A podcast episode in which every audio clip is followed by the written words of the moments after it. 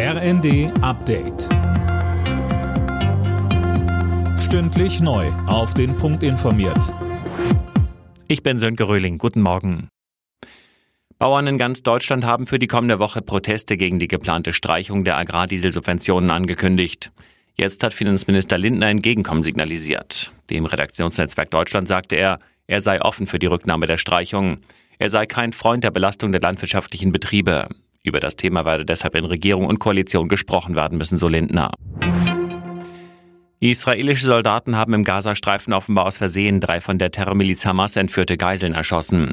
Die Geiseln seien während der Kämpfe im Norden des Gazastreifens als Bedrohung wahrgenommen worden, sagte ein Armeesprecher. Der Vorfall sorgte im Land für Entsetzen.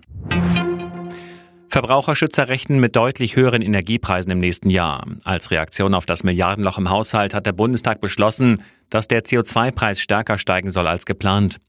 Wie sich das konkret beim Tanken oder Heizen auswirkt, ist noch nicht klar. Lorenz Bückler von der Verbraucherzentrale Sachsen sagte uns. Wir sind da auch seitens der Verbraucherzentralen ganz stark der Meinung, dass also tatsächlich Verbraucherinnen und Verbraucher stärker entlastet werden müssen, indirekt durch ein Klimageld. Das heißt, dass auch Haushalte eine Rückzahlung aus diesem Fonds beziehungsweise dann wiederum aus den Einnahmen der CO2-Bepreisung erhalten und wir damit einen Steuereffekt bekommen, der auch sozial abgefedert ist.